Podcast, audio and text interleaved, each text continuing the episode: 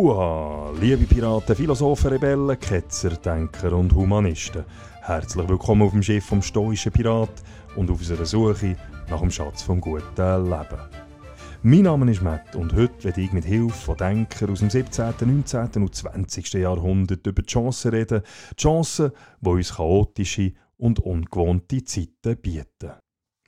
Im Theaterstück Der Sturm von Shakespeare beobachtet der Zauberer Prospero, der auf einer einsamen Insel lebt, wie ein Frachtschiff während einem Sturm an der Küste aufläuft. In der Folge fängt zehn Männer an, sich gegenseitig für das Unglück zu beschuldigen und statt in dieser misslichen Lage zu helfen, kämpfen sie um einen Proviant und die Waren auf dem Schiff. Plötzlich, ja plötzlich, da steigt der Prinz Ferdinand, der eigentlich von seinem Status her in diesem Chaos hätte die Führung sollen übernehmen, auf die Reling und ruft Hölle ist leer, alle Teufel sind hier. Hell is empty and all the devils are here. Und springt, ja, springt in seiner Verzweiflung ins Meer.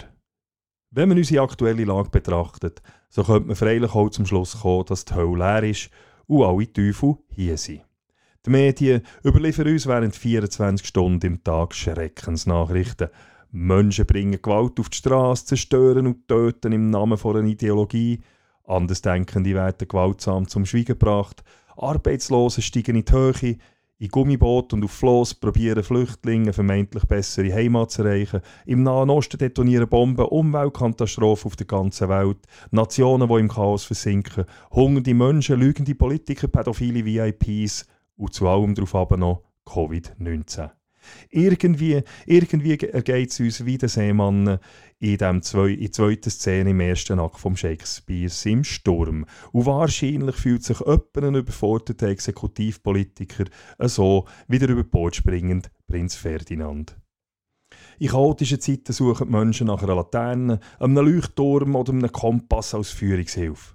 Man schaut zu den Politikern, doch dort findet man eigentlich schon seit vielen Jahren nicht viel Erleuchtendes. Und in der heutigen Situation scheint es, dass die meisten Politiker genauso ratlos und verwirrt sind wie wir. Das ist übrigens keine Kritik an den Regierenden. Schließlich sind das auch nur Menschen mit den gleichen Schwächen und Stärken wie wir alle auch. Das Problem ist, dass wir zum Teil eine zu grosse Erwartungshaltung gegenüber den Regierenden haben. Die einzige Erwartung, die man aber haben darf, ist, dass Politiker nach bestem Wissen und Gewissen und einigermaßen reflektiert im Sinn der Gesellschaft handeln und schlussendlich auch die Verantwortung für ihre Entscheidungen übernehmen. Wenn wir aber keinen Halt bei den Regierenden finden, wo denn sonst? Bei den religiösen Führern, bei den VIPs, den Schauspielern, Sportstars, bei den Influencers oder bei den Journalisten? Ja, warum nicht? Vielleicht gibt es auch solche drunter, die uns tatsächlich inspirieren können. Wunder dürfen wir aber nicht erwarten. Also wo finden wir denn das Licht, das uns in diesen düsteren Zeiten oder allgemein in dunklen Zeiten helfen kann? Es ist viel näher, als wir meinen. Es ist nämlich in uns selber. Und auch wenn es in einer Krise kontraintuitiv tönt, so sollten wir uns gerade jetzt in solchen Krisen Zeit nehmen und anfangen nachzudenken. Solche Zeiten sind nämlich auch eine Chance. Eine Chance, der Philosoph in uns zu wecken. Eine Chance über das Leben, sein vermeintlich Sinn, über Moral, Gerechtigkeit, die Existenz Gottes, der Tod und das Leben und andere Fragen, die uns beschäftigen, zu reflektieren. Oder einfach auch einmal unser Dasein, unser eigenes Handeln und die eigene Lebensanschauung in Frage zu stellen. In den letzten rund 3000 Jahren hat es immer Leute gegeben, die es gelungen ist, chaotische und schwierige Zeiten nicht nur zu überstehen, sondern die Zeiten auch als Inspiration haben können nutzen. Leute, die in solchen Zeiten Ideen geboren haben, die noch heute wie Berge unverwüstlich, zeitlos, unermesslich und ehrfurchtgebietend Bestand haben. Ich werde probieren, euch ein paar von diesen Ideen und Gedanken näher zu bringen und hoffe, sie dienen als Denkanstoss und als Inspiration. Sinn und Zweck in dieser Zeit zu finden, einer Zeit, wo man meinen könnte, dass Frustration und Trauer die einzigen möglichen Gefühle sein können. Ich sage euch, man muss noch Chaos in sich haben, um einen tanzenden Stern gebären zu können. Ich sage euch, ihr habt noch Chaos in euch, ruft Zarathustra im Volk zu. Geschrieben hat die Ziele der Friedrich Nietzsche in den Jahren 1883 bis 85 in seinem Buch Also sprach Zarathustra. Der Ausspruch vom Nietzsche sprüht nur so von Energie. Er vermittelt Ausbruch und Aufbruch, Freiheit und Kreativität. Der Nietzsche ist der Ansicht, dass das Chaos im freien Geist innewohnt. Das Chaos ist, ist in den Menschen, die gegebene Werte und Regeln nicht einfach unhinterfragt akzeptieren. Es ist in den Menschen, die selbstständig denken und bereit sind, Werte umzudeuten, alte Gesetze zu verwerfen und neue Gesetze und Normen und Werte zu schaffen. Das gilt gleichsam auch für die Gesellschaft.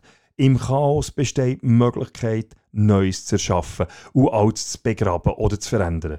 Dort, wo alles bequem und komfortabel ist, dort, wo alles organisiert ist, dort gibt es keinen Fortschritt. Es ist im Chaos, wo Kreativität gefragt ist.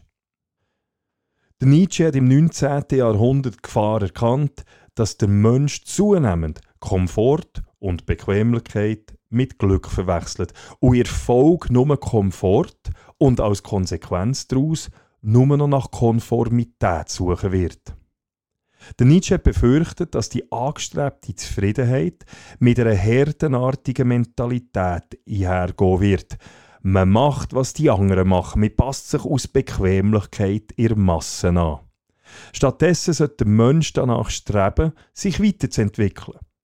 Das ist aber durch Anpassung gar nicht möglich. Wer aber probiert, sich selber zu entwickeln, wer hinterfragt, denkt und danach strebt, ein besserer Mensch zu werden, läuft Gefahr, dass er durch die Masse ausgestoßen oder verachtet wird. Ein solcher Mensch stellt nämlich den Status quo in Frage und wird von Masse als Gefahr, als Störenfried wahrgenommen.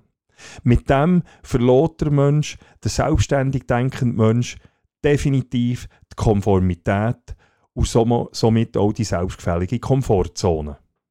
Und Hand aufs Herz, wenn wir den heutigen Zeitgeist anschauen, hat man das Gefühl, dass wir besessen sind vom Streben nach Bequemlichkeit.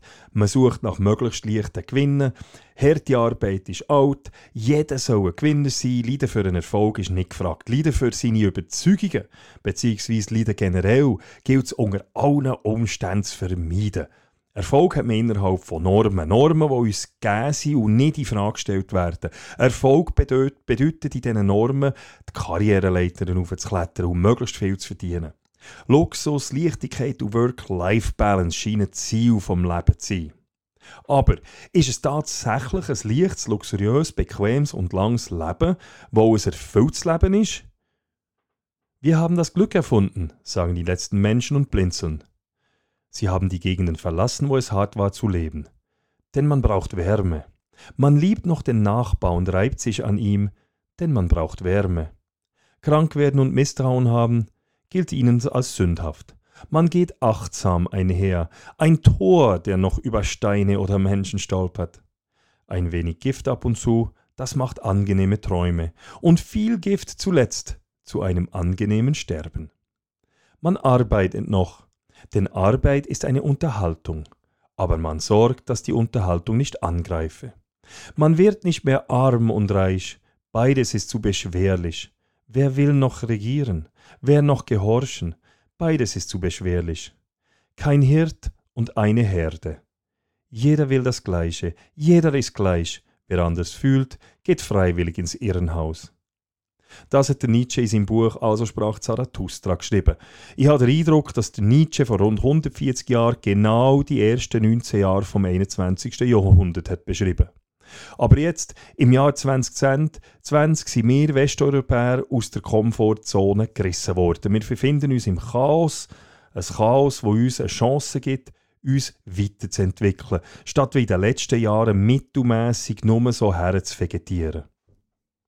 Im Nietzsche sein Held wandert allein und mit einem selber gesteckten Ziel, mit dem Ziel, sich zu einem besseren Mensch zu entwickeln, im zügsten Sommer. Das Herzstück von Kreativität und somit vor Weiterentwicklung ist das Chaos. Der Mensch muss sich selber den dunkelsten Aspekten von seiner Psyche und von seinem Leben stellen, um schlussendlich Freiheit zu finden. Wer keine Kälte kennt, weiß nicht, was Wärme ist. Wer das Leiden nicht kennt, weiß nicht, was wahre Freude ist. Wer nicht Entbehrung hat müssen erfahren, weiß nicht, was Luxus ist. Vielleicht hilft uns die Zeit, uns aus dieser lauwarmen, mittelmässigen Komfortzone zu bewegen und wieder intensiver, bewusster und zielorientierter zu leben.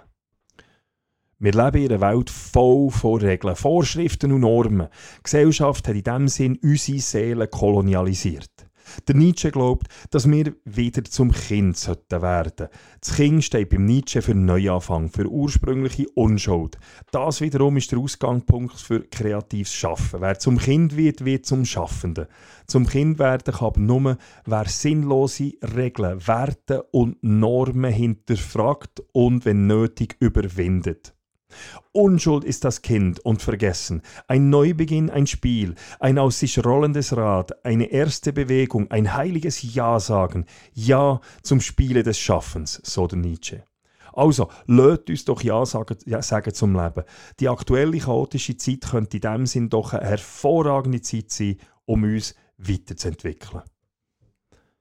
Ein weiterer Gedankenanstoß soll folgender Satz sein. Der freie Mensch denkt über nichts weniger nach als über den Tod. Seine Weisheit ist nicht ein Nachsinnen über den Tod, sondern über das Leben. Zu dem Schluss kommt der jüdische Philosoph Baruch Spinoza. Die Überlegung vom Spinoza passt meines Erachtens ebenfalls hervorragend in die zuweilen doch deprimierende heutige Zeit. Der Spinoza fordert uns auf, Ja zum Diesseits, Ja zum Leben zu sagen, egal welche Umstände das aktuelle Leben gerade mit sich bringen. Wie die Stoiker ist der Spinoza der Ansicht, dass Frustration nichts anderes ist als eine Art geistige Versklavung. Frustration entsteht, wenn wir nicht akzeptieren können, dass die Welt so ist, wie sie ist und nicht so, wie wir sie uns gerne würden wünschen. Die Pandemie, da gehe ich mal davon aus, hat sich niemand gewünscht. Aber was bringt es uns, darüber frustriert zu sein? Eigentlich gar nichts. Wie bereits der Nietzsche fordert uns auch der Spinoza auf, nicht mit dem Schicksal zu hadern, sondern unabhängig von den herrschenden Umständen nach eigener Vervollkommnung zu streben. Das wahre Gut des Menschen ist das eifrige Streben nach Vervollkommnung seiner Natur, so der holländische Philosoph aus dem 17. Jahrhundert. Der Spinoza war ein Aussenseiter. Und genau diese Unabhängigkeit hat es ihm ermöglicht, die Verwirrungen, Vorurteile und der Aberglauben aus dem 17. Jahrhundert zu durchschauen und eine neue und radikale Perspektiven auf verschiedene philosophische und vor allem auch religiöse Fragen zu gewinnen. Auch wir durchleben eine wirre Zeit. Und vielleicht bräuchten auch wir in dieser aktuellen Zeit Leute wie der Baruch Spinoza, Leute, die hinterfragen, Leute, die den Mut haben, nicht mit dem Strom zu schwimmen.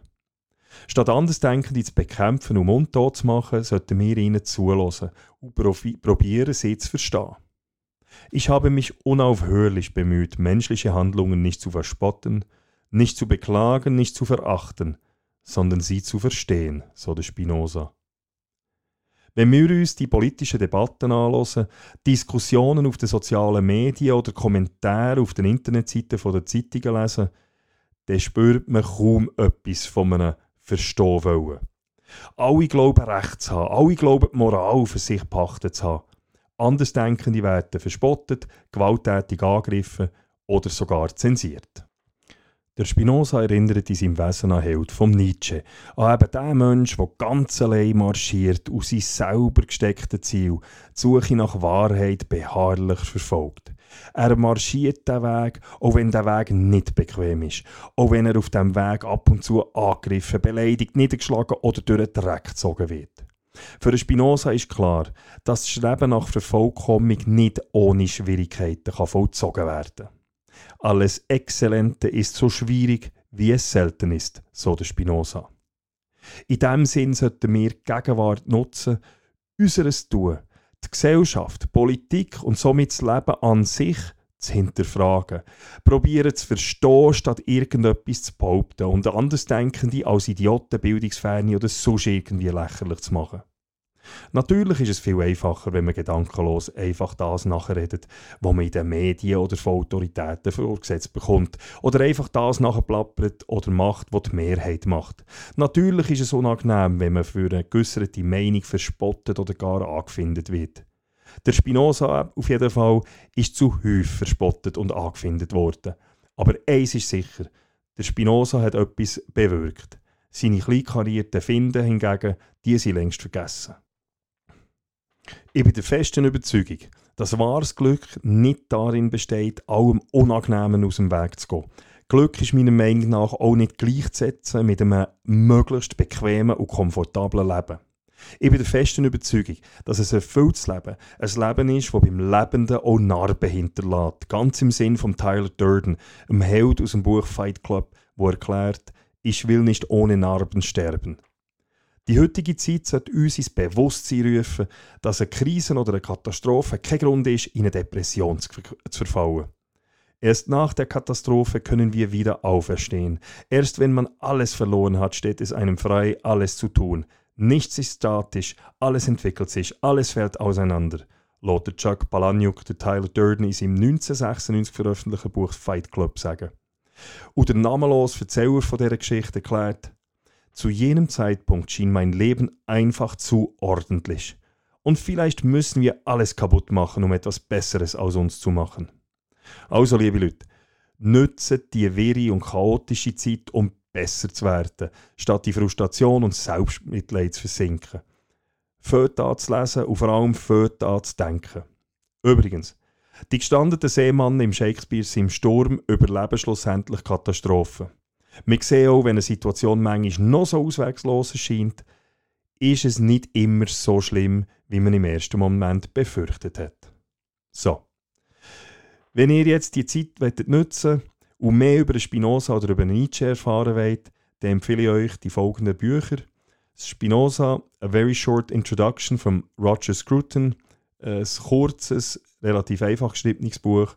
Oder Nietzsche, Biografie seines Denkens von Rüdiger Safranski, ein sehr umfassendes Werk über äh, Nietzsche. Wenn ihr sonst ein geniales Buch wollt lesen wollt und das noch nicht gemacht habt, dann nehmt im Chuck Palahniuk sein Fight Club führen. Das ist meiner Meinung nach eine absolute Pflichtlektüre, auch wenn ihr den Film schon gesehen habt. Leset das Buch, das ist absolut genial. So, that's it. Ich hoffe, es hat euch gefallen und es würde mich freuen, wenn ihr bald wieder beim stoischen Pirat aufs Schiff kommt. Bis gleich.